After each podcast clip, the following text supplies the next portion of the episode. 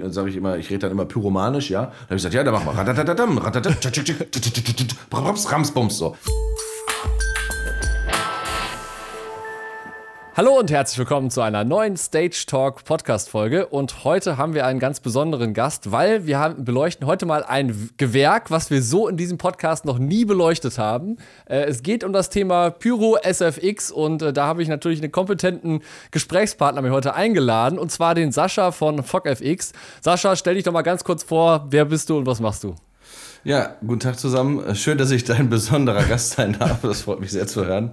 Ähm, ja, Sascha Tietze mein Name. Ich bin äh, 39 Jahre alt, komme aus dem Ruhrgebiet und bin seit meinen Jugendtagen quasi mit Feuerwerk ähm, verbunden äh, durch meinen Vater, der den Betrieb gegründet hat. Und ähm, ja, nach meiner kaufmännischen Ausbildung bin ich dann in den elterlichen Betrieb eingestiegen und ähm, habe zusammen mit dem, meinem Geschäftspartner Ulf Werner, äh, FOG, ähm, quasi zu dem Unternehmen gemacht, äh, was es heute ist. Äh, das geht natürlich, wie ihr alle wisst, äh, nicht alleine, sondern nur mit vielen, vielen fleißigen äh, Bienchen. Und äh, da bin ich sehr dankbar für, dass wir ganz, ganz tolle Mitarbeiter haben, die ähm, uns zur Seite stehen.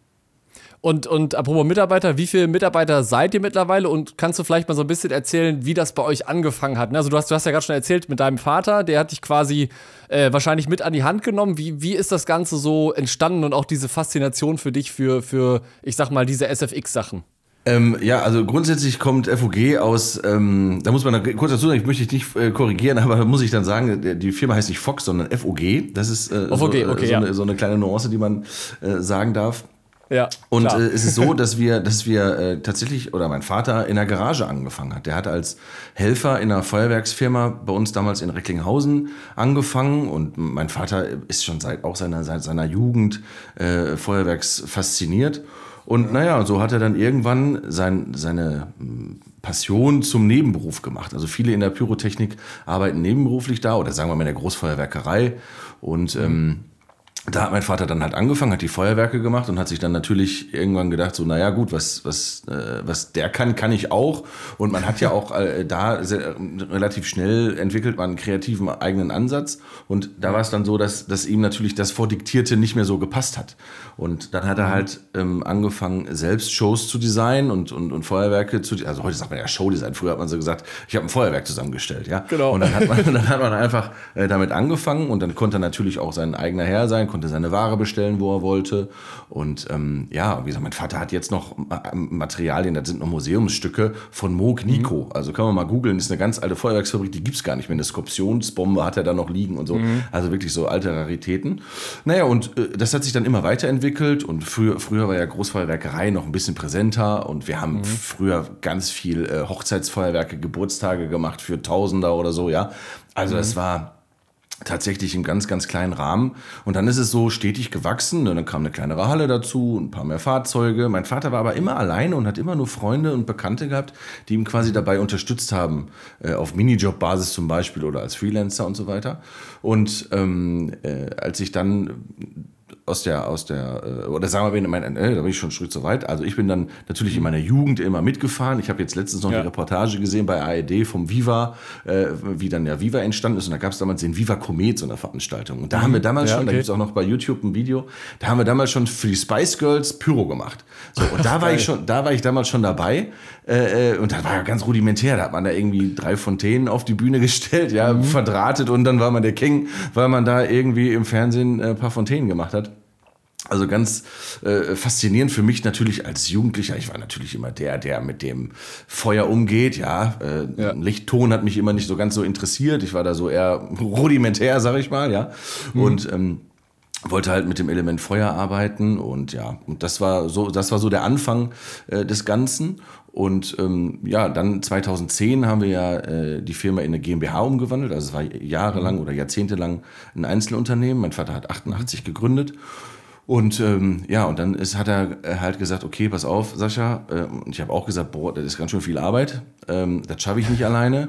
Und äh, der Ulf Werner, äh, wie gesagt, mein Geschäftspartner und auch Freund natürlich, weil ich kenne ihn auch aus mhm. Kindergartenzeiten. Wir kommen aus dem gleichen Stadtviertel. Ähm, und seine Mutter hat früher bei meinem Vater die Buchhaltung gemacht und die Auftragsabwicklung und so weiter, so als Büroservice. Und der Ulf war immer da und hat mir natürlich immer zugearbeitet und so weiter. Und das habe ich auch erkannt und war auch sehr dankbar. Und dann hat, mein Vater auch gesagt, da waren wir uns relativ schnell einig, naja, also wenn wir jetzt äh, weitermachen und die Sache ein bisschen größer aufziehen wollen, dann lass uns doch bitte ähm, den Ulf mit reinnehmen. Und dann haben wir halt natürlich da äh, auch, ähm, sag mal, anteilig äh, Geschäftsanteile abgegeben und haben das dann äh, zusammen gemacht. Und seitdem sind wir jetzt quasi auf einem guten Weg und geben uns Mühe und schauen, dass wir mhm. Äh, ähm, ja, FOG noch weiter entwickeln, mehr technologisieren. Da gibt es halt viele interessante Ansätze. Also man könnte, das schafft man alles gar nicht in einem Leben, habe ich immer das Gefühl. So, ja. Da muss man immer Gas geben. Und äh, ja, mittlerweile sind wir äh, 17, 17 äh, Festangestellte am Standort in Bottrop. Und äh, ja, das ist so erstmal so der, der Grundrahmen. Das hört sich auf jeden Fall gut an. Äh, lustigerweise, ich bin in Essen aufgewachsen. Ah, also ja. ich komme auch aus dem Robot, deswegen äh, kann ich das gut, nachvollziehen. Mhm.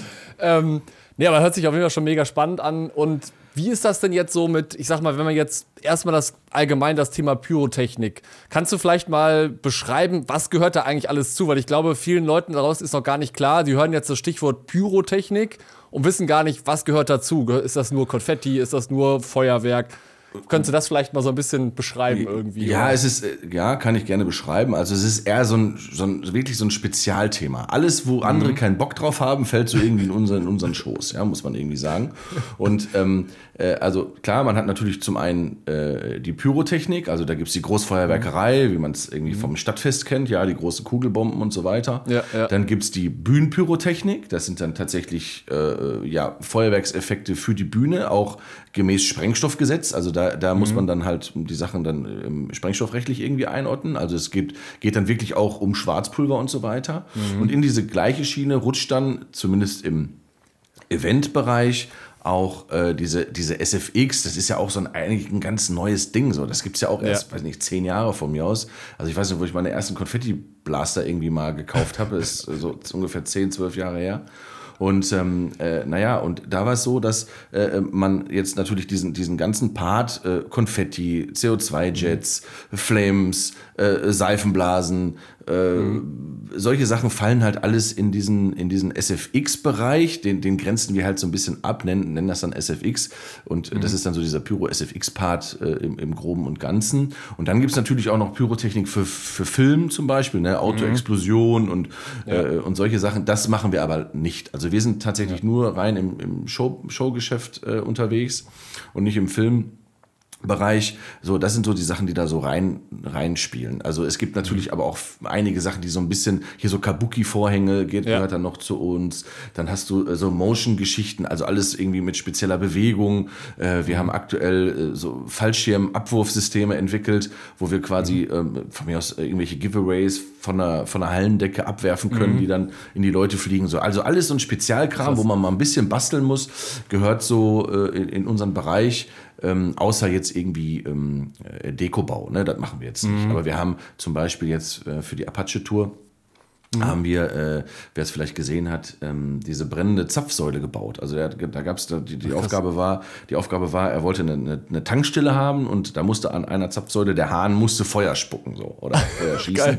so und Habt dann, ihr dann Flamejet in den genau in den, dann haben wir dann genau dann haben wir halt quasi diesen richtig diesen Zapfhahn als Feuergun gebaut und das äh, äh, ja sind dann solche Sachen, die dann in unseren Bereich fallen. Ne? Überall, wo dann Ventile, Gasleitungen gelegt werden müssen, mhm. Dichtheitsprüfung und so weiter. Das sind dann Ansteuerungstechnik und so. Das sind dann Sachen, mhm. die in unserem Bereich so fallen, ja. Ja, auf jeden Fall schon, schon ein sehr breites Spektrum und ich glaube, da, da ist auch nichts von der Stange, da ist alles spezialmäßig gebaut. Hm, wenn du jetzt aber nochmal so sagen würdest, ähm, wenn man jetzt so eine klassische Show sieht, welche Sicherheitsauflagen gibt es denn da eigentlich überhaupt? Weil es kann ja nicht jeder sagen, ja, ich mache jetzt einfach SFX und bastel da ein bisschen was auf der Bühne und lass halt irgendwie sprengen und äh, dann passiert da irgendwas. Ne? Also da gibt es ja bestimmt auch irgendwelche Scheine, die man benötigt oder irgendwelche Sicherheitsauflagen, die dann letztendlich alles regeln, letztendlich, oder? Genau, also, man, also es fängt tatsächlich schon bei so einem Sparkula an. Ne? Also wer diese, der, mhm. diese Funkengeneratoren, ja. so nenne ich die immer, äh, äh, kennt, ne? die wurde ja früher ja. ganz groß publiziert, ja, ist keine Pyrotechnik, ist auch richtig, gemäß Sprengstoffrecht, mhm. weil es kein mhm. pyrotechnischer Satz ist, äh, ist es auch keine Pyrotechnik. Es wird quasi auf mechanischem Weg diese pyrotechnisch, also diese Pyrotechnik imitiert. Ja? Also man hat den mhm. Brennstoff, man hat den Sauerstoff, das wird dann irgendwie zusammengepackt in eine, in eine Kiste. Und äh, man muss wissen, dass dieses Granulat in, im Inneren auch so 600 Grad äh, ungefähr hat ja. und dann rausge, rausgeblasen wird. Und ähm, ja, wenn ich natürlich ähm, quasi mit der Hand oben drüber gehe, reicht die Kontaktzeit nicht, um, um jemanden zu verletzen. Aber mhm. wenn du die Hand mal da links daneben unter die Fontäne hältst, dann wirst du ganz schnell merken, dass heiße Partikel auf deine Hand kommen. Du kannst auch natürlich nicht mhm. dann, kannst auch Papier nehmen oder ein Handtuch und so weiter. Und das sind halt feuergefährliche Handlungen. Also die auch, mhm. und die sind anmeldepflichtig. Ne? Also es gibt ja Versammlungsstättenverordnung oder Sonderbauverordnung, genau. wie auch immer ist ja erstmal der, der Einsatz von Pyrotechnik, Feuer und, und, und Gasen ja untersagt. Und ähm, dafür musst du dann halt eine Genehmigung haben. Also deswegen rate ich immer jedem, der auch mit, mit Feuer irgendwie arbeitet oder Sparks oder was auch immer, irgendwo, wo Hitze drin ist, das zumindest anzumelden. Das ist eigentlich gar kein großer mhm. Und ähm, ja, dafür braucht man auch eigentlich gar keinen Schein. Also diese Sachen sind mhm. äh, gemäß, also zumindest äh, in der Gesetzeslage nicht, nicht verankert. Alles, was dann Pyrotechnik angeht, ne? also diese Produkte T1, Bühnenfontänen, Kometen, mhm. Feuertöpfe, ähm, also alles Sachen, die, die diese CE-Zertifizierung haben oder CE-Zulassung. Früher hat man BAM-Nummer gesagt, ja. Das sind alles pyrotechnische Geschichten in der Kategorie T1 und T2 zu finden sind im Bühnenbereich beispielsweise.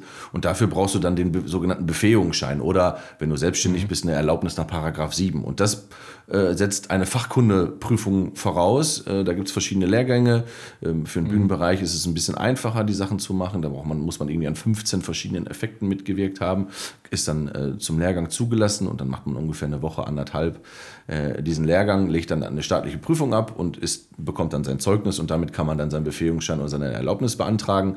Im Großfeuerwerksbereich ist es ein bisschen anders. Da muss man halt ähm, äh, vorher äh, 26 Feuerwerke gemacht haben. Das dauert natürlich immer extrem lange, finde ich aber auch richtig, weil im, Büh also im Bühnenbereich, sag ich mal, sind die Gefahren, auch wenn man immer sagt, ja, ist Indoor und so weiter, sind die aufgrund der festgelegten Schutzabstände schon relativ gering. Wenn man sich dran hält, passt mhm. das schon.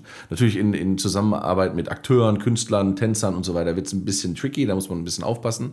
Oder wenn man Sicherheitsabstände unterschreitet, dann muss man auch halt äh, da Gefährdungsanalyse und so weiter, kennt ihr alle, ähm, mhm. äh, muss man dann machen.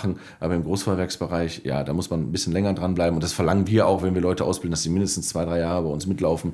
Äh, da gibt es so viele Faktoren und diese Sachen haben halt unheimlich viel Energie und da muss man aufpassen. Ja, und sicherheitstechnisch oder anmeldetechnisch ist es halt so, du musst, wenn wir wieder auf die Bühne zurückkommen, musst du deine Sachen also mindestens 14 Tage vorher bei der Behörde äh, einreichen. Ähm, in der Regel ist es das die Ordnungsbehörde und die beteiligt dann alle, alle weiteren Behörden.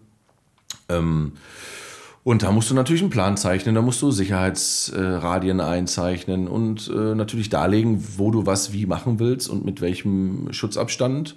Und mhm. äh, ja, musst du eine Gefährdungsbeurteilung einreichen und dann bekommst du in der Regel einen Abnahmetermin. Also das ist eigentlich, bei solchen Pyroshows ist es so, dass du eigentlich nie so richtig weißt, ob du alles machen darfst. Äh, bis zum Termin, bis zum Zeitpunkt der Abnahme. Und dementsprechend ist natürlich immer cool, wenn du sagst, du hast eine, einen Showtag und hast die Abnahme relativ früh, ähm, mhm. dass du im Zweifel noch, gerade wenn es um heikle Sachen geht, ne, so Line Rockets zum Beispiel, also so seilgeführte äh, Effekte, die dann halt komplett mhm. durch den Saal fliegt, ist jetzt gerade aktuell sehr in Mode, wird viel gemacht. Und äh, ja. da sind die Behörden immer so ein bisschen skeptisch. Und wenn man natürlich dann feststellt, boah, ich könnte die Linie lieber nochmal zwei Meter nach links oder nach rechts verlegen, damit ich vielleicht nicht direkt über Publikum bin, sondern in so eine Art, ja, ich sag jetzt mal Gang, wo Gang die Leute oder, ja. nicht, mhm. genau, ne, nicht primär mhm. sitzen oder, lau äh, oder, oder stehen, mhm. ähm, dann kann man das vielleicht nochmal machen, da braucht man halt ein bisschen Zeit. Aber ja, und wie gesagt, dann bekommt man halt seine Genehmigung und mit der kann man das dann machen, äh, was natürlich nicht bedeutet, dass du am Ende des Tages außer der, aus der Haftung bist. Ne? Also du bist halt immer als verantwortliche Person geführt und äh, verletzt du jemanden, geht was schief, brennt was und so weiter, bist du immer der erste Ansprechpartner. Und ähm, ja, und es wird ja deine Zuverlässigkeit geprüft und die wird, je nachdem wie du handelst, auch dann im Zweifel in Frage gestellt und dann bist du deinen Schein schneller los, als du gucken kannst. Ne? Also mhm. Also es geht, geht wirklich äh, ratzfatz. Ja, also auf jeden Fall mega interessant und sehr spannendes Thema, glaube ich. Ähm, wenn du jetzt mal so auf die ganzen, also ich habe ja schon so viel Erfahrung, du hast ja schon so viel, so viele Jahre jetzt in der Branche was gemacht. Wenn du jetzt mal auf die, auf die Zeit zurückblickst, was war so eigentlich deine, dein Projekt, was für dich am beeindruckendsten war, was vielleicht auch herausfordernd war und was ist irgendwie was ganz Besonderes war, wo du sagst, wow, das habe ich so auch noch nie gemacht? Also wir haben schon viele, viele verschiedene Sachen gemacht. Und da kann Ja. ich, äh, ich sag jetzt mal so richtig, richtig eins rauspicken kann ich gar nicht, weil jedes natürlich so ein bisschen seinen eigenen Charakter hatte, wie du schon vorhin gesagt hast, alles so spezial und immer ein bisschen anders, ja. Wir haben bei einer äh, Gebäudeeröffnung haben wir damals ähm, so Buchstaben geschossen, also das nennt sich so Letter-Shooting nennt man das, könnte man auch mal bei YouTube eingeben. Und da ist es so, dass du halt in einer gewissen Struktur und Winkelung Effekte äh, ähm, anlegst und wenn die dann zusammen geschossen werden, schießt du quasi einen Buchstaben oder eine Zahl und guckst dann da so rein. Das war, damals, das war damals richtig cool. Auf dem Steiger das aufgebaut und so, sehr speziell. Ja. Dann haben wir aber zum Beispiel 2015, das war so unser erstes, erstes richtig großes, äh, äh, ich sag jetzt mal EDM-Festival an der Stelle. Wir hatten vorher schon die, äh, die Mayday bedient und wir hatten auch schon mal die Nature One gemacht und so weiter. Aber so richtig EDM, so mit diesen Designbühnen und so weiter, das war die 2015 die erste Airbeat. Und äh, Ah ja, da gab es dieses ja. damals dieses halb äh, rund gebogene, also falsch rum gebogene Kolosseum. Äh, ist, war eine Bühne, die damals sehr, sehr viel ähm, Eindruck äh, geschunden hat. Und ähm, da haben wir dann oben auf dem Dach gearbeitet zum ersten Mal. Da mussten die Flammen alle nach oben, die Pyro oben aufs Dach. Dann hast du unten aber auch noch Flames gehabt. Also du hast die ganze, diese, sag mal, diese ganze Kulisse eigentlich ausgestattet mit Effekten. Das war schon sehr, sehr, sehr, sehr beeindruckend und für uns natürlich auch ganz neu, weil wir wussten ja gar nicht, was so auf uns zukommt so richtig. Und dann merkst du erstmal, oh, dann fehlen hier noch ein paar Kabel und dann fehlen hier noch ein paar Adapter da und so weiter. Und dann machst du natürlich irgendwie ähm, alles so ein bisschen äh, ja, äh, auf Zuruf und du sagst so, oh, immer, Ja. habt ihr noch äh, was da und so weiter. Und da hatten wir zum Beispiel, da gibt es auch noch Videos von, da hatten wir damals einen 100 Meter hohen Kran äh, oder ja, so, eine, so eine Scheren, so eine Scherenbühne und darum, da haben wir eine Kreisschussanlage dran gebaut, die quasi 360 Grad komplett rund geschossen hat. Das war auch mega spektakulär. Also war damals, das war der Hit so. Richtig cool. Und da gibt es halt verschiedene Sachen. Wir waren im, äh, wenn wir von Kreisschussanlagen reden, äh, beim Florian-Turm ähm, in, in Dortmund. Da haben wir damals von diesem 150 Meter hohen Florian-Turm auch eine Kreisschussanlage geschossen und so weiter. Also wir haben schon viele, viele wilde Sachen gemacht, ähm, die so alle ihren Reiz hatten. Und da kann ich jetzt wirklich nicht so sagen, es gab was jetzt so richtig, richtig äh, für mich jetzt äh, hängen geblieben ist. Ich fand die alle cool, habe die alle gerne gemacht. Und dieser Weg dahin, ja, und, und, und äh, man merkt einfach, dass, wenn man wirklich will, eigentlich auch fast alles möglich ist und machbar ist. Das ist immer so eine Sache, die mich eigentlich am meisten daran befriedigt und sagst, okay, ich kann, äh, also ein geht nicht, gibt's eigentlich nicht. Also außer du hast keinen Bock, so sag ich mal. Oder du hast dann, ja, oder, ne, oder du hast jetzt halt, ne, klar, es gibt natürlich auch irgendwie physikalische Grenzen oder gesetzesmäßig Genau. und so weiter. Natürlich, aber so alles, was so im Rahmen der Möglichkeiten ist, was man so abschätzen kann, ähm, auch wenn es vielleicht ein bisschen mit Behörden zu tun hat, nochmal drei Gespräche mehr und Halterung Mhm. bauen. Also wie gesagt, da gibt's ja, wie du auch sagst, ne, nichts von der Stange. Also man muss ja jede Halterung, diese Kreisschussanlagen, die, die musst du alle selber konstruieren. Da musst Mhm. du selber überlegen, okay, wie brauche ich die? Oh ja, ich könnte jetzt 90 Grad und also nach unten, also du könntest jetzt den Mhm. Winkel auf dieser Kreisschussanlage einfach 90 Grad anlegen. Und dann hatten wir damals das Problem, dass wir, wenn wir 90 Grad geschossen hätten, alles komplett vor die Fassade geschossen hätten. Also haben wir noch auf die Kreisschussanlage 45 Grad Adapter gebaut, damit man dann so nach vorne so ein bisschen kommt. Sieht der, sieht der Zuschauer nicht, dass es so ein bisschen Ja. zusammenläuft nach vorne. Aber das sind alles so, so Spezialdinger, wo du wirklich sagst so, boah Leute, was hast du dir eigentlich die letzten Jahre so gegeben? Aber es ist halt, wenn man natürlich jetzt auch mal wieder, wieder drüber nachdenkt, eigentlich absolut äh, schön und äh, zaubert mir selber auch ein Lächeln auf, aufs Gesicht, weil es einfach, ja. doch stolz macht dann auch am Ende, ne? Ja, mega auf jeden Fall, was du da, was du da erzählst. Und wie ist das mit diesen ganzen Halterungen? Also das heißt, ihr müsst wahrscheinlich, habt wahrscheinlich auch irgendwie auch so Metallbauer oder Leute, die halt richtig handwerklich gut was können, dann auch bei euch in der Firma, die dann diese ganzen Vorrichtungen, sage ich mal so, dann auch bauen, oder? Äh, genau. Also wir, wir haben, ähm, wir können selber ein bisschen schweißen und so weiter, haben aber, machen aber äh, größere Massenproduktionen dann, wenn wir wirklich, wirklich viele Positionen brauchen, lassen wir dann mit Metallbauer machen. Da haben wir, unterhalten wir aber auch keine eigene Metallbauwerkstatt. Das kann man dann konstruieren, schickt das rüber und dann wird das halt gemacht. Wir haben äh, unseren Ralf, der ist äh, passionierter äh, ähm, äh, sag ich mal, äh, Metallbauer, ja, der macht das so privat und so. Und wenn wir dann sagen, hör mal, Ralf, wir brauchen hier nochmal das und das, ja, dann knallt er uns da irgendwie ein paar Bleche zusammen und ähm, passt. Meistens muss ja auch nur für einmal halten, also ist dann auch okay, ne, solange, solange es wirklich dann stabil genug ist, ist es auch für uns okay.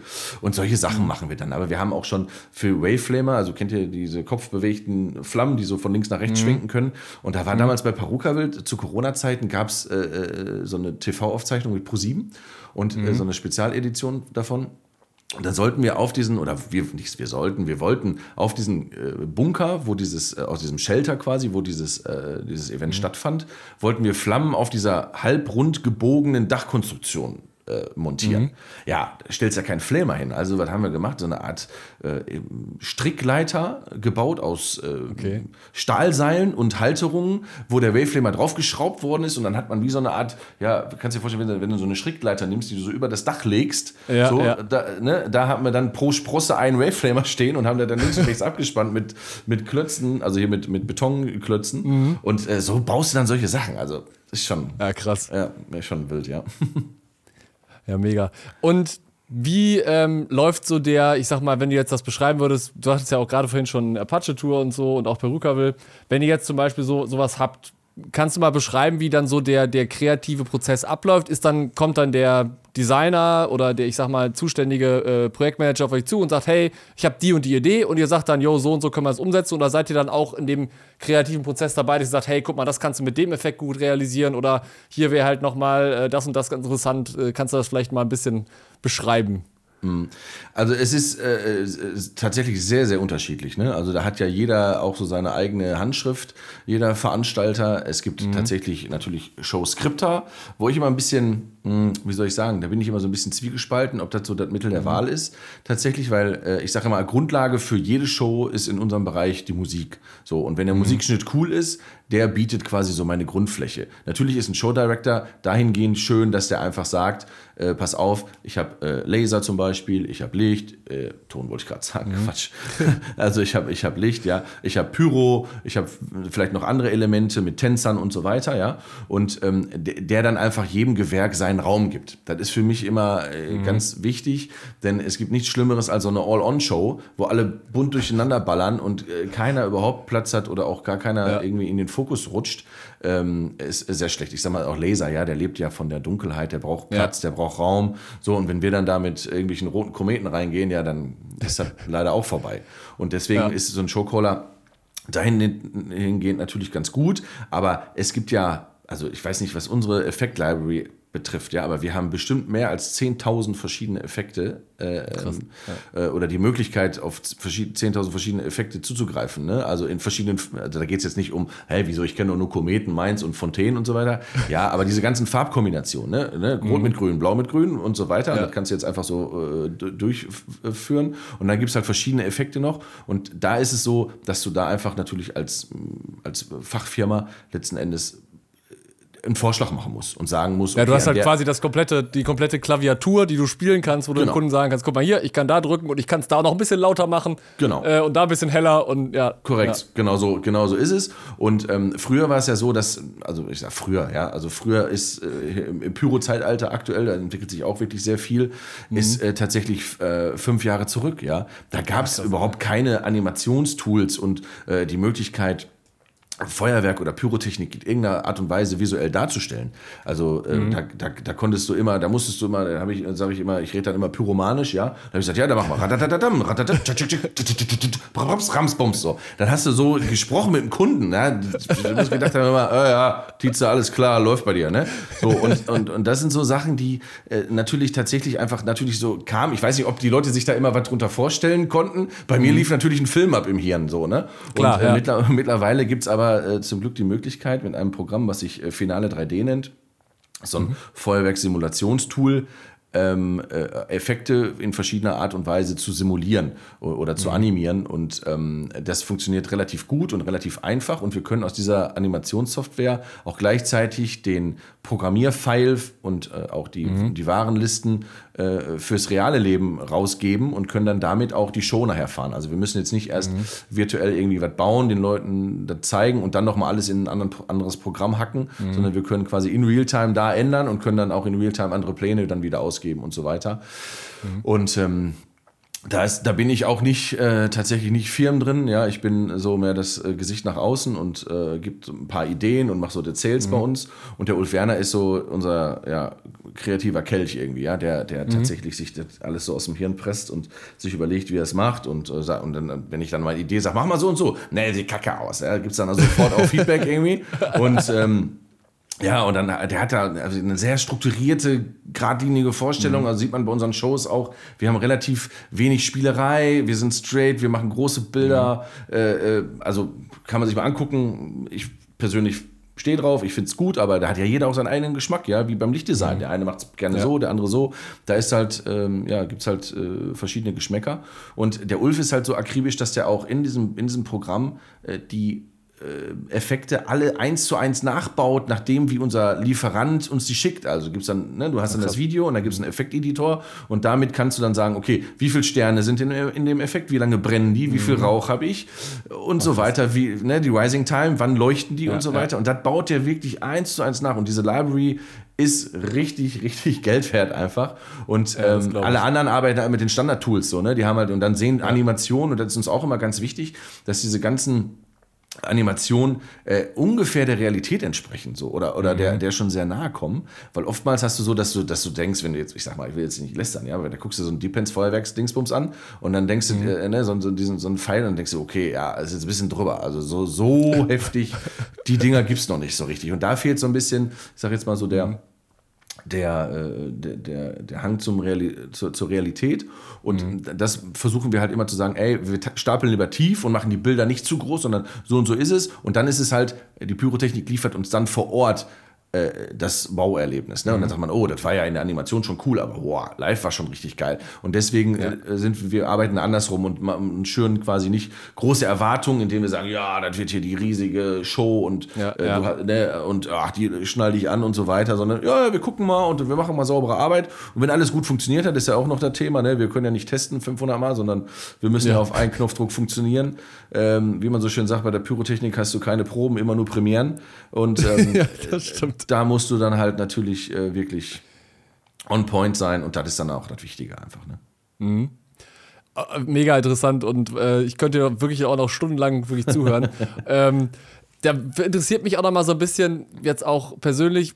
By the way, ich habe euch auch schon mal irgendwo live gesehen. Ich glaube, es war in der lachenden Köln Arena, wenn ich es richtig im Kopf ja. habe. Mhm. Da seid ihr, glaube ich, auch mal schon gewesen. Mhm. Ähm, und wenn man dann mal so eine, so eine Veranstaltung hat, wo man so eine komplette Arena hat, äh, kannst du mal so beschreiben, mit, mit wie vielen Leuten baut ihr dann auf und wie leucht, läuft das Ganze dann während, des, während der kompletten Show? Gibt es dann irgendwie einen, der sagt, so jetzt hier, äh, let's go und dann drücke ich in den Knopf und alle müssen Standby sein? Oder wie läuft das dann irgendwie so vom Prozess ab mit Aufbau und auch Durchführung hinterher? Mhm. Also im Grundprinzip unterliegen wir natürlich auch den, den Marktrichtlinien und, und dem ja. Preisdruck. Also wir können jetzt nicht unendlich viele Leute mitnehmen. Und Leute in unserem Bereich kosten auch äh, leider viel Geld, weil sie einfach natürlich ja. auch sehr, sehr viel Ausbildung genossen haben. Und es ist so, dass ähm, wir tatsächlich äh, relativ äh, viel vorbereiten. Also wir haben mhm. äh, uns ein System entwickelt, als dass wir äh, in, in unserem Lager alle alles, alles, was am Programming stattfindet, Vorprogrammierung und auch äh, Zusammenbauen der Pyro-Boards, so nenne ich die mal. Also, mhm. der, ne, du hast so diese Pyro-Brettchen, wo dann nur die einzelnen Effekte draufkommen und die werden dann an den Zündempfänger angeschlossen. Ähm, das machen wir nicht vor Ort. Das wird bei uns alles mhm. gepreppt in-house und geht dann fertig konfektioniert auf die Produktion. Bedeutet natürlich, ich kann in der Werkstatt super easy vorbereiten, alles, alles klar machen, mhm. Fehler korrigieren und dann auf der Produktion mit relativ wenig Manpower auftreten und äh, mhm. so, eine, so eine Show äh, durchführen. Ne? Lachende Kölner Arena sind wir, glaube ich, äh, eigentlich mit zwei Leuten und dann äh, für Aufbau, Abbau, weil wir relativ schnell von der Bühne müssen, kommt noch mal einer dabei. Also es ist relativ mhm. wenig Personal äh, tatsächlich. Und ähm, für uns ist natürlich wichtig, dass wir wenn wir in der, in der Showsituation sind und da gab es dann immer so, ja, ja, dann gebe ich noch, noch ein Seko von mir oder dann hilft dir noch einer. Alles Bullshit. Funktioniert nicht. Mhm. Also wenn ihr mal Pyro macht, ja. lasst euch nicht erzählen, da kommt einer, der hilft euch einer, der ist immer nie da. So, also die Erfahrung habe ich auf jeden Fall gemacht. Und äh, äh, spiele ich auch nicht mehr mit und sage einfach, nee, da, ja. also wir machen unser Bier, wir sind hier für das Gewerk gebucht, also ziehen wir das auch 100% durch. Und ähm, dann ist es an der Stelle so, dass wir sagen, okay, wir haben Spotter, also du hast einen Operator in der Regel, natürlich, der steht am FOH von mir aus, ja, der Timecode äh, äh, mhm. zündet und so weiter. Und dann hast du halt Spotter. Wenn wir jetzt ähm, nach einer mhm. Köln Arena nehmen, ist jetzt ein relativ kleiner Bereich, da stehen halt einer links an der Bühne, einer, einer rechts und dann noch der Operator dann dabei. Mhm. So, das passt dann, wenn du natürlich eine große Bühne hast, wenn du zum Beispiel auf ein Electric Love gehst oder so, ja, dann haben wir natürlich, dann hast du zwei Operatoren im, im FOH, also da hast du einen, der sich um mhm. SFX kümmert, Flammen, äh, CO2, Jets, Konfetti und so weiter und dann hast du natürlich mhm. den anderen, der Pyrotechnik nur macht, also sich um Feuerwerk kümmert. Mhm. Dann hast du zwei im Graben, zwei hinter der Bühne, einen im Gurt, der klettern kann mal eben schnell, falls mal irgendwie doch oben noch mal was kokelt und so weiter. Mhm. Und äh, einer noch, der den Steiger äh, beaufsichtigt und ein Runner, der der nochmal irgendwo anders hin kann. Also da bist du natürlich dann auch mal schnell sechs, sieben, acht, zehn mhm. Leute.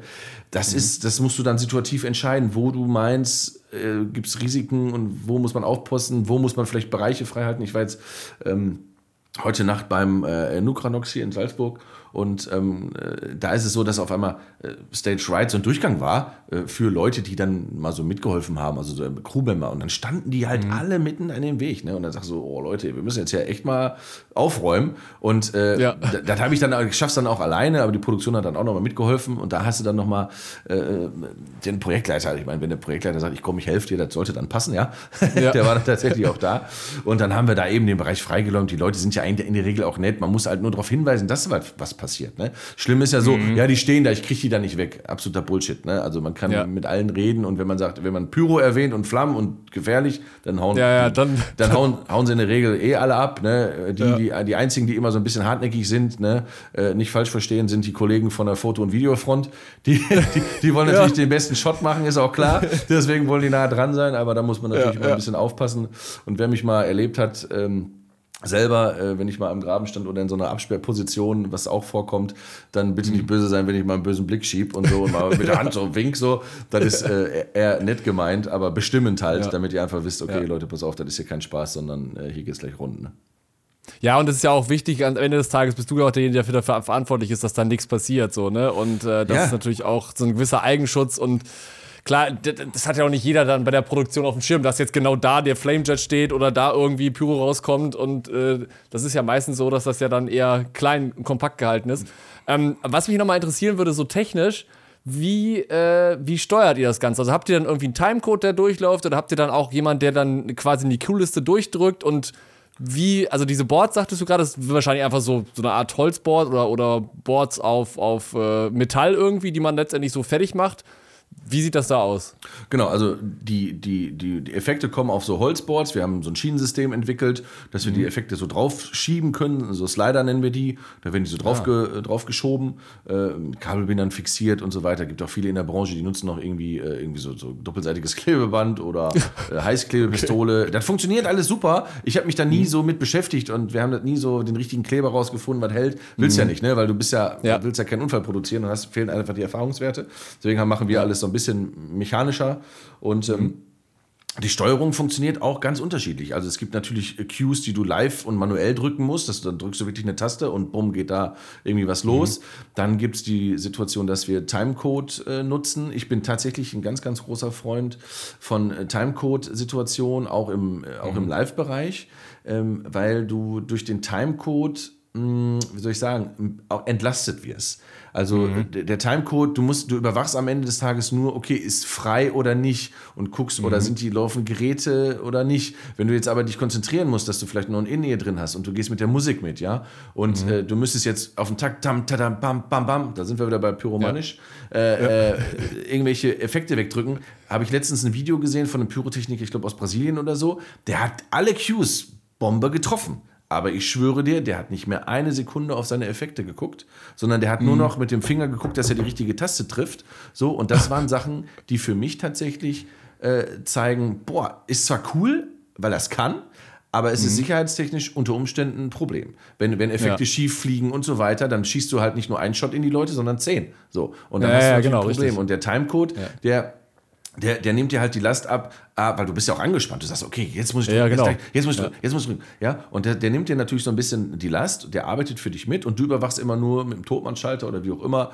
okay, können wir mhm. schießen, ist alles frei, ja oder nein, kannst mit den Spottern nochmal kurz reden und so weiter. Und das ist, äh, deswegen bin ich ein ganz groß, großer Freund von äh, Timecode und SFX wird bei uns ge gesteuert über, einfach über MA Mhm, ähm, und äh, für die Pyrotechnik nutzen wir Explo, das ist ein österreichisches System, was äh, meines Erachtens sehr, sehr, sehr viele Vorteile bietet, weil es einfach sehr flexibel ist, äh, schnell, schnell vor allem und ähm, es läuft auch im Prinzip über einen Timecode. Also jeder Empfänger, mhm. also du, du, programmierst deine Show äh, und programmierst mit dem Sender jede Klemme, so nennen wir die, also jeder Anschluss auf diesen, auf diesen äh, Empfängern. Mhm bekommt seine eigene Zündzeit zugewiesen. Bedeutet, ah, okay. selbst wenn dein Sender mal nicht sauber spielt oder du Funkprobleme hast, äh, solange du einmal ein Zeitsignal in diesen äh, Empfänger reingeschossen hast, äh, läuft die Karre erstmal. So, und dann mhm. schießt er dann zu dem Zeitpunkt. Das wird alle fünf Sekunden wird das äh, wiederholt. Und ähm, äh, also wir haben sehr wenig Ausfälle, bis gar keine Ausfälle, muss ich tatsächlich sagen. Mhm. Wir können alles abfragen, ne? auch so Akkustandsabfrage vor fünf Jahren. Ich erinnere mich für eine Anfrage RTL, Klitschko damals, äh, ich weiß gar nicht, ob das in Hamburg war, oben auf dem Dach sollten wir Pyro machen. Haben wir dann abgelehnt, konnten wir gar nicht, weil wir noch gar keine bidirektionale Zündtechnik hatten. Äh, da, hatten, da, da, hätten wir irgendwie mit Akkus hätte einer rumgehen müssen und die Schlüsselschalter umdrehen müssen. So was gibt es natürlich heute nicht mehr. Das schaltest du alles mhm. fern scharf, entschärfst aus der Ferne ähm, wie gesagt, kontrollierst die Akkustände, kontrollierst, ob alle mhm. Klemmen belegt sind, ob alle Effekte da sind und so weiter. Und dann ist natürlich auch immer ganz wichtig, dass du, dass man auch diese, diese, ja, diese Prozedere einfach durchzieht. Ne? Nicht so sagen, ja, ja, wird schon passen. Bullshit. Machen. Einfach, mhm. wie in jedem anderen Gewerk auch, so denke ich zumindest, einfach seine Sachen durchgehen. Okay, ja. habe ich alle, alle äh, Sachen da? Stimmen die Ohmwerte? Ist ja bei uns immer so Durchgangs-Ohmwerte, mhm. sind bei uns immer äh, so ein Faktor. Und wenn man das dann gemacht hat, dann kann man sich auch hinterher, wenn mal in der Show was schiefgegangen ist, also mal was nicht gekommen ist und so weiter, dann kann man sich zumindest mal keinen Vorwurf machen, so man hat seine Arbeit nicht richtig gemacht. Mhm. Und deswegen ja. sind wir relativ äh, akribisch und brauchen immer äh, sehr lange für solche Sachen. Deswegen gibt es in der Regel auch bei größeren Produktionen zwei Operator, also wie gesagt, einer, der Pyrosystem macht und einer, der SFX macht. Weil wenn der Pyromann mhm. sich die ganze Zeit auch noch um äh, äh, Next Drop Konfetti kümmern muss, so, ja, dann, genau, kann er, dann. Ne, kann er so seine Arbeit nicht so richtig äh, machen. Und dementsprechend kommt da das hin, äh, da das her und da hat man dann so ein bisschen auch ein Backup und ähm, ja, kann sich so ein bisschen entlasten, da macht Spaß dann. Ja, hört sich auf jeden Fall alles mega spannend an, auch mit der Technik und äh, würde ich mich auch gerne mal live angucken, wie er das so macht. Einfach nur mal über die, über die, Schulter ja. schauen. ähm, ist auf jeden Fall mega cool. Und was ich noch äh, wissen will, ähm, so, wenn du jetzt auch nochmal auf die ganzen Jobs zurückblickst, ähm, wir fragen eigentlich unsere Gäste auch immer so, was war so der größte Fail, sag ich mal so. Das kann man natürlich bei oh. dir jetzt nicht fragen, weil das natürlich äh, schon bei sowas immer ein bisschen also ich, schwierig ist. Aber aus, man lernt aus jeder Situation. ich, ich würde halt eher mal, mich würde mal interessieren, gab es irgendeine lustige Geschichte, wo du sagst, oh, das war jetzt richtig, richtig cool, was wir da gemacht haben oder da keine Ahnung, irgendeine Story auf irgendeinem Event, wo du sagst, oh, da hatten wir richtig Spaß, weil irgendwas äh, dann anders gelaufen ist, sagen wir mal so. Anders aber gut, meinst du, oder was? Ja, genau, zum Beispiel. Boah, äh, da müsste ich jetzt echt mal grübeln. Ähm, in der Regel läuft tatsächlich alles so wie geplant. Also man hat ja gar nicht so viele, so viele äh, ja, Variablen, sag ich mal. Es gibt natürlich mhm. immer Sachen, wo du mal einen Fail hast. Ne? Wir, hatten mal, wir hatten mal so ein Flag-Rollout, so, dann sollten wir Banner abrollen. So, ja, dann drückst du mhm. irgendwie drauf, keine Ahnung, und dann springt da die Sicherung raus, klack, und dann fällt halt der Banner nicht so. Das ist halt auch kacke. Ja. Weil, wie gesagt, alle gucken natürlich immer äh, auf deine Situation. Kabuki-Vorhänge, ja. wer kennt's nicht? Ja, dreimal, dreimal, dreimal, geprobt, drückst auf den Knopf, guckst du doof. So. Also diese Sachen gibt's, diese Sachen gibt's natürlich. Ähm, immer wieder. Dann hast du natürlich, äh, gerade im EDM-Bereich, hast du dann diese Fake-Drops oder äh, so, mhm. ja, dann äh, 3, 2, 1, ah nee, doch nicht und dann bam, haust du schon alles weg irgendwie. das sind halt Dinger, die passieren. So, das ist, ja. ist halt, ist halt Live-Entertainment am Ende. Genau. So, ja. das funktioniert und ähm, tatsächlich so richtige Show-Ausfälle, ähm, wie man es zum Beispiel mal, oder bei, ich, ich, will jetzt nicht über Kollegen lästern und so weiter, aber es gibt verschiedene mhm. andere Festivals auch, oder auch in, in Amerika gab es ja mal irgendwie auf so, einem, auf so einem, ich weiß gar nicht welcher River das war, irgendwie auf so einem, auf so einem äh, Fluss, da haben die ja irgendwie, irgendwie halbe Stunde Feuerwerk weggehauen in zehn Sekunden oder so, weil das ganze Pyrosystem komplett mhm. einmal alle Cues durchgerattert ist und alles weggeblasen hat. Da hast du einfach nur einen riesigen Feuerball am Himmel gesehen. Also solche Sachen gab es bei uns tatsächlich nicht nicht, weil unser mhm. System das auch nicht kann. Also da gibt es mhm. einfach nicht die Option Fire All irgendwie. Ja, genau. Die, die okay. gibt es tatsächlich nicht. Wir hatten tatsächlich mal, äh, jetzt wo ich äh, gerade drüber rede, fällt mir was auf. Und zwar hatten wir damals, äh, das war bei der Airbeat eine Situation, da gab es einen Software-Bug bei uns in der Zündtechnik. Jetzt habe ich gerade davon mhm. so geschwärmt und jetzt äh, kommt, kommt, sowas. Aber es ist halt so, da muss man halt auch ehrlich ja, ja. und fair mit umgehen. So. Das genau, sind halt Sachen, ja. da lernt man, da, da, war dann irgendwie ein mhm. Problem. Und zwar ist es so, dass wir für die Artist-Queues, also wenn wir, wenn wir für einen DJ einzelne Queues haben, mhm. ähm, äh, springen wir natürlich. Also der will dann, dann sagt der Tourmanager, jetzt will ich mhm. einen Kometen haben, jetzt will ich einen Jerp haben, jetzt will ich was weiß ich was haben. So, und dann springst du natürlich durch deinen durch dein Step-by-Step, so nennt sich dieser Modus in dem mhm. Ding. Das heißt, du hast einzelne kleine Zündzeiten, immer eine Start- und eine Endzeit und dann schießt du quasi so dein, dein, äh, deine Effekte so durch und springst dann mhm. lustig äh, da rum. Die Software war aber damals dafür ausgelegt, oder die war eigentlich nicht dafür ausgelegt. Die, also man hat uns gesagt, ist kein Problem, du kannst ruhig springen. Aber da war irgendwo ein Bug drin. Und dann haben wir irgendwie so eine Kombination getroffen. Wir konnten es zum Glück auch nachvollziehen und konnten auch mit dem Kunden drüber mhm. reden. Und der Hersteller hat dann auch alles entschädigt und so weiter. Ähm, da war es so, dass wir ich glaube bei äh, was Aoki damals oder so, da war es so, dass, dass er gesagt hat, ja, next drop Jerbs. Okay, alles klar. Und ich drücke auf, ich drück den Jerb Q weg und auf einmal höre ich nur so, wupp, wupp, wupp, und ich denke so, hm, was geht denn da ab? Und dann hat der irgendwie von, der, von, der, von dem Feuerwerk irgendwie äh, hinten Bomben weggekloppt und äh, auf, auf der Bühne irgendwie so einen Chaser laufen lassen. Und der Tourmanager so, this is Jerbs, I like it. How many we have left? Und ich sage so, oh, jetzt geht mal gerade gar nichts. Und ähm, da mussten wir erstmal, da, da bist du erstmal ganz geschockt. Du drückst auf den einen ja. Knopf, auf einmal ballerst du die halbe Show da weg. Äh, so, ja. Also gefühlt, es war dann nicht so viel, ja. es waren ein paar Cues, was natürlich aber auch ein richtiges, richtiges Problem war. Also das klingt jetzt erstmal so lustig, aber wir hatten ja Leute hinten an der Position, die teilweise noch, äh, ich sag jetzt mal, noch abgedeckt haben, Regenschutz und so weiter. Mhm. Äh, die waren zum Glück gerade nicht da. Aber stell dir mal vor, du hast da auf einmal, bis arbeitest da drauf, auf einmal ballert aus diesem Rohr was raus. Also wirklich sehr, sehr, sehr, also zum einen sehr, sehr äh, schockierend, weil man sagte so, so, upsi. Ja. Zum anderen natürlich jetzt, weil nichts passiert ist, kann man drüber lachen. Aber das war so ja. eigentlich so die größte Situation, die aufgrund eines Softwareproblems äh, dazu geführt hat, dass wir echt mhm. mal kurz äh, innehalten mussten. Kurz mal Schnappatmung, so, ne? Schnappatmung. und dann, musst, und dann finde mal raus, äh, in der laufenden Show, ja. welche Cues du jetzt weggeschossen hast und was nicht. Ne, danach kam ja, ja. Armin van Buren und so weiter. So, die wollten natürlich oh, auch ihren ja. Kram haben. Und dann ist so, mhm. dass du dann wirklich erstmal äh, durchgehen musstest, welche Cues, welche Linien du gerade geschossen hast, was fehlt wo. Ich glaube, mhm. es war nicht der erste Tag. Das heißt, wir konnten für den nächsten Tag nochmal nachbestücken. Das war jetzt erstmal nicht so ein Problem. Also für mhm. die Show war es erstmal kein, äh, keinen Abbruch. Aber mhm. es war schon echt, echt äh, boah, das, das war so eine Situation, wo ich sagte, so, da willst du nicht drin stecken. Das war wirklich ja, ja. sehr unangenehm, weil du einfach auch natürlich äh, dem Kunden gegenüber dann sagen musst, so, äh, Houston, wir haben hier ein Problem. So, mhm. und ähm, dann wird natürlich Fragen gestellt, wo, dann wird, wird, dir natürlich die Frage gestellt, wieso und warum? Und genau. du stehst und denkst ja. so, keine Ahnung, Mann, ich, ich weiß es nicht. So, und dann, und dann drückst du aber auch jeden Cue. Du hast jedes Mal Angst. Du drängst jedes Mal, okay, jetzt drücke ich wieder mhm. in Queue, Achtung, gleich geht hier wieder was mit. So. Und da gab es tatsächlich damals ein Software-Update. Da war irgendwie durch dieses Springen von vorne nach hinten ganz doofer Zufall, irgendwie so 1 zu mhm. 1000.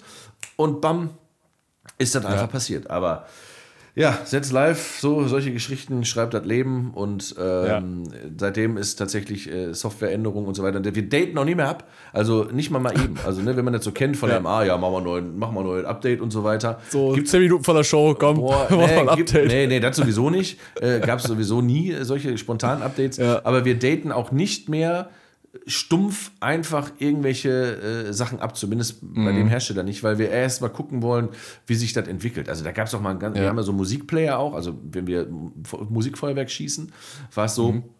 dass du früher ähm, äh, einfach äh, deine Show geschossen hast und dann gab es irgendwann ein End-Cue, aber der Musikplayer läuft, wenn die Musik noch so ausfädet, lief immer weiter. Mhm. Dann gab es ein Software-Update und wir testen ja alles vorher auch bei uns in der Werkstatt und so weiter. Single Queues mhm. natürlich nicht, weil du nicht weißt, wie der DJ die haben will. Ne? Aber wenn mhm. du eine, eine, Show hast, die geskriptet ist, schießt du die natürlich durch. Und auf einmal äh, kommt mit dem Stoppsignal, pop, war auch die Musik aus. Da denkst du, ja, okay. was ist das denn? Also so richtig ja. doofe Software-Update, wo ich denke so, Leute, boah, da musst du den NQ immer verschieben nach hinten und so weiter. Ja. Und das nervt halt. Ne? Und das sind so Sachen, deswegen sind, würden wir auch nie mal spontan auf ein System umsteigen. Wir arbeiten jetzt mit diesem mhm. Expo-System boah, 15 Jahre bestimmt. Also das mhm. hieß früher noch Blow-Up, da haben wir damit schon gearbeitet.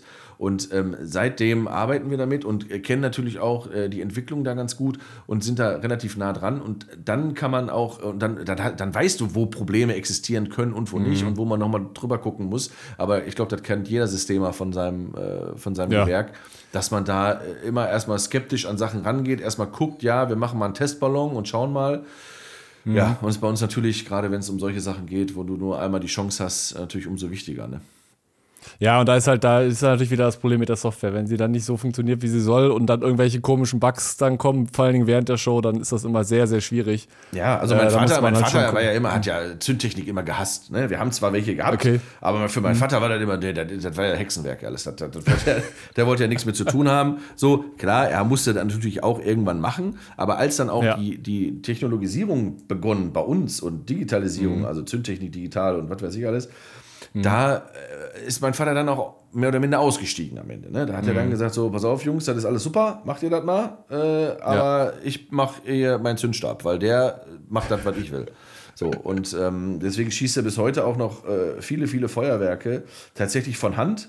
Äh, mhm. Und äh, schreibt sich dann, schreibt sich dann bei den, bei diesen Kugelbomben dann irgendwie eine Zeit äh, mit, mit äh, Kreppband auf, auf dieses, an dieses Bombenrohr dran und dann geht das um bei 3 Minuten 30 geht das Ding dann ab.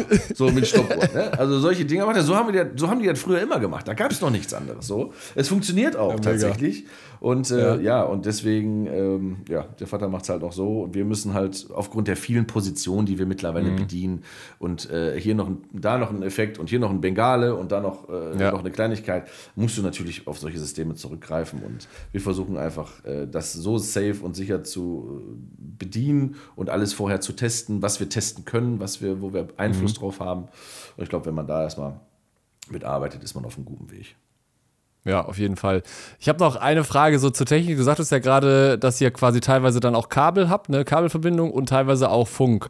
Ähm, ist das dann sowas ähnliches wie, wie, ich sag mal, wie eine DMX-Leitung, die du legst? Oder über welchen, über welchen Technologie läuft das dann? Oder beim Funk ist es dann so ein, quasi so ein, weiß ich nicht, äh, WLAN-Standard oder, oder was ist das für eine, für eine Funkfrequenz? Einfach jetzt als mhm. technische also, Frage. Also äh, äh, Zündtechnik funktioniert tatsächlich äh, nur über Funk. Also wir haben da gar keine mhm. Kabel tatsächlich. Ah, okay. Ähm, ja. Äh, die Zündtechnik geht, ist, wie gesagt, Batterie gepuffert, da sind halt so mhm. MH-Zellen drin und ähm, das läuft über 433 Megahertz. Also ah, okay. Klar, ja. Garagentorfunk irgendwie. so, der ist natürlich verschlüsselt okay. und so weiter. Ja, klar. Aber es, es, es, es läuft über so einen Frequenzbereich. Da gibt es verschiedene mhm. Frequenzen, die wir nutzen können. Ich glaube, wir haben zwölf verschiedene, mit denen, mhm. wir, mit denen wir arbeiten können. Und dann kannst du auch noch so Security-Codes eingeben. Also du kannst nochmal selbst mhm. in, der, in der gleichen Funkfrequenz nochmal untergruppieren und so weiter. Mhm. Ähm, da gibt es so verschiedene, verschiedene Sachen. Aber ähm, ja, und äh, also wie gesagt, wir machen da alles komplett mit Funk und wir haben echt keine Probleme. Also du schießt, ne, mhm, ich sag jetzt mal ja. bei, einer, bei einer Airbeat irgendwie, wat, wie viele Leierriegel sind da drin? 8000? Keine Ahnung, ich weiß nicht, ich bin ja. kein Leierbauer, ja. Aber ja. wenn ihr die Riesenkonstruktion so kennt oder die Bühnen, die wir halt bespielt haben, und dann schießt du hinten auf dem Airfield hinten immer noch äh, safe deine Knaller weg, ne? Also äh, hast du gar kein Problem. Wir brauchen keine Booster. Wir senden mit 10 Milliwatt so, oder, oder das, was frei ist. Ich glaube, das ist ja, mhm. ja, 10 Milliwatt so oder 0,1 Watt oder was. So, ja, ja. Äh, senden wir und wir haben, also 800 Meter ist gar Krass. kein Problem. Und du kriegst Feedback hin und her, kannst Sachen schicken, ein-, ausschalten, ja. Sleep und Wake-up und was weiß ich, was wir alles so machen können. Ähm, mhm. Wirklich sehr, sehr, sehr mh, mm, zuverlässig, muss ich sagen, in der, in der, äh, in der Funkleistung. Mhm. Da bin ich sehr, sehr froh drüber, weil ich kenne auch andere Systeme, wo die Leute wirklich sagten so, ja, ich lege mal ein Kabel.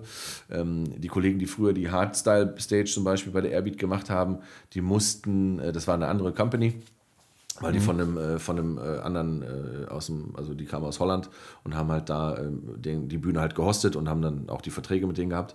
Und da war es so, das, ja, wir wollen auch Bomben schießen hinten. Ja, okay, könnt ihr machen. Da haben die irgendwie 500 oder 600 Meter äh, XLR-Kabel dahin gerollt. oh und, dann haben sich, und dann hinterher haben sie sich gewundert, weil drei Trommeln gefehlt haben, weil die Leute besoffen auf dem Camping das einfach gezockt haben. So, ne? Dann waren die Sachen einfach weg. Ja. Und das ist ja, natürlich ja. sehr, sehr ärgerlich so. Und ähm, ja, die, die, da, da, bin ich sehr froh, dass wir quasi keine, keine Kabellinien legen müssen. Was auch, mhm. wie gesagt, bei den Positionsmengen, die wir haben, teilweise. Ja, wir klar. Haben, wir haben ja Shows, wo über 100, 120, 130 Receiver stehen. Also, mhm. wenn du da überall noch Connection machen musst, also vom Leierdeck rüber, Kabel ja. rein, raus, boah, da bist du auch nicht mehr fertig. Viele schwören auf Kabel und sagen, ey, besser ein mhm. Kabel als Funk, kann ich auch verstehen, aber das System, was wir haben, spielt funktechnisch wirklich sehr sauber, zumal wir keine mhm. dauerhafte Kommunikation haben. Ne? Es ist nicht so wie ja, beim. DMX, wo du einen dauernden ja, genau. Datenaustausch irgendwie hast und dann auch noch, äh, wir laufen auch nicht auf, wie gesagt, auf äh, Netzwerkfrequenzen, äh, sondern wir, wir haben, ja. wir, wir, schicken einfach unser Signal raus, stumpf hin, stumpf zurück, also wie so, ne, ja. also äh, Sender-Receiver-System eigentlich so. Und äh, wie gesagt, und die, und dadurch, dass unsere Empfänger halt jede Zündzeit selber auch äh, gespeichert haben und die automatisch mhm. laufen können, können wir halt alle fünf Sekunden einfach nur den Time, äh, äh die Time schicken und dann zack, mhm. wissen die, was los ist. Und das heißt, selbst wenn mein Signal untergeht, spielt die Show an der Stelle trotzdem sauber weiter. Und das ist ein cooles System mhm. für mich und äh, macht viel Spaß, ja. Ja, das hört sich auf jeden Fall gut an. Und klar, wenn du natürlich da Funksensoren hast, ist das viel einfacher, als wenn du da wirklich alles Kabel legen müsstest das ist dann, glaube ich, da schon ein bisschen, bisschen einfacher. Ja, und, und du, du, du müsstest ja auch die Kabellängen, ne? Wer, wer also kennt genau, jeder, der ja, ja. kabeln muss. Äh, so, dann hast du da noch, äh, so, und bei uns ist ja so, dass wir, ne, im Licht hast du gesagt, okay, du hast eine Traverse, sechs Meter, da knallst du ja. sechs Lampen dran, da weißt du, wo dran bist. Richtig. Aber bei uns ist ja so, ja, Leierdeck da hinten drin, ja, okay, ja, wie führst du denn das Kabel dann oben lang? Dann darfst du, kannst ja keine Affenschaukel machen, sieht von vorne ja doof aus irgendwie, weil die Dekoration Richtig, natürlich ja. nicht abdeckt. Also musst du oben lang, unten hoch, also da bist ja, ja, das ist also da muss ja die Vectorworks Kabelplanung muss er beherrschen dann an der Stelle, ne? Auf jeden Fall und du hast hast ja gar nicht so viele Leute, die dann auch die ganzen so, Kabel aufbauen. Ja, was genau. kurze Aufbauzeiten, also ich glaube, da ist das schon ganz wichtig, dass man das so über, über Funk genau. regelt. Ähm, ich habe noch eine, eine abschließende Frage, wenn jetzt zum Beispiel Leute sagen, hey, ähm, das ist jetzt total, ich bin auch so ein Feuerwerksmensch äh, und will jetzt auch damit anfangen oder ich sag mal, ich will da eine Ausbildung machen. Wie, wie, was würdest du Leuten raten, die sagen, okay, ich will damit auch eine Karriere in der, in der Pyrotechnik machen? Habt ihr vielleicht sogar auch Ausbildungsstellen? Also wenn du jetzt an dieser Stelle noch ja. Azubis suchst, ja. kannst du jetzt auch gerne aufrufen. Ich, also. ich wollte gerade sagen, an erster Stelle erstmal immer zu uns kommen. Ne? Das genau. ist schon mal, das ist erstmal, äh, da schöpft man sicherlich aus einem, aus einem ganz, ganz großen Erfahrungsschatz mit vielen, vielen Jahren Erfahrung mit einem ehrlichen Umgang, mit, äh, mit der notwendigen Reflexion, was Probleme angeht und so weiter. Ähm, ich habe zum Beispiel äh, unsere liebe Caro, die ist, äh, die macht eigentlich Fotos und so weiter, ist aber auch in der, mhm. in der, äh, ja, ich sag jetzt mal in der Avon-Branche zu Hause und hat äh, auch bei verschiedenen Pyrofirmen immer angefragt, so, dann wurde sie abgelehnt, dann gab es da so Interviews und so. Wir geben eigentlich jedem erstmal eine Chance und gucken einfach, mhm. wie die Leute sind, weil du kannst einfach nicht nach irgendeinem Lebenslauf oder Telefonat ja. einfach, wir sagen einfach, komm mal rum, Praktikum zwei, zwei Wochen oder so, oder Mann, komm mal mit auf den Gig irgendwie, schau dir das mal an, mhm. wenn wir die Kapazitäten natürlich haben, so. Klar, ähm, vielleicht ja. auch in dem, in dem Bereich, wo der jeweilige wohnt, dass man da sich mal kurz kennenlernt und so. Und dann kann man mal gucken und dann führt man das irgendwie weiter. Und dann muss der jeweilige sich natürlich selber überlegen, okay, wie weit will ich gehen, was will ich machen, will ich meinen Schein mhm. machen, ja oder nein.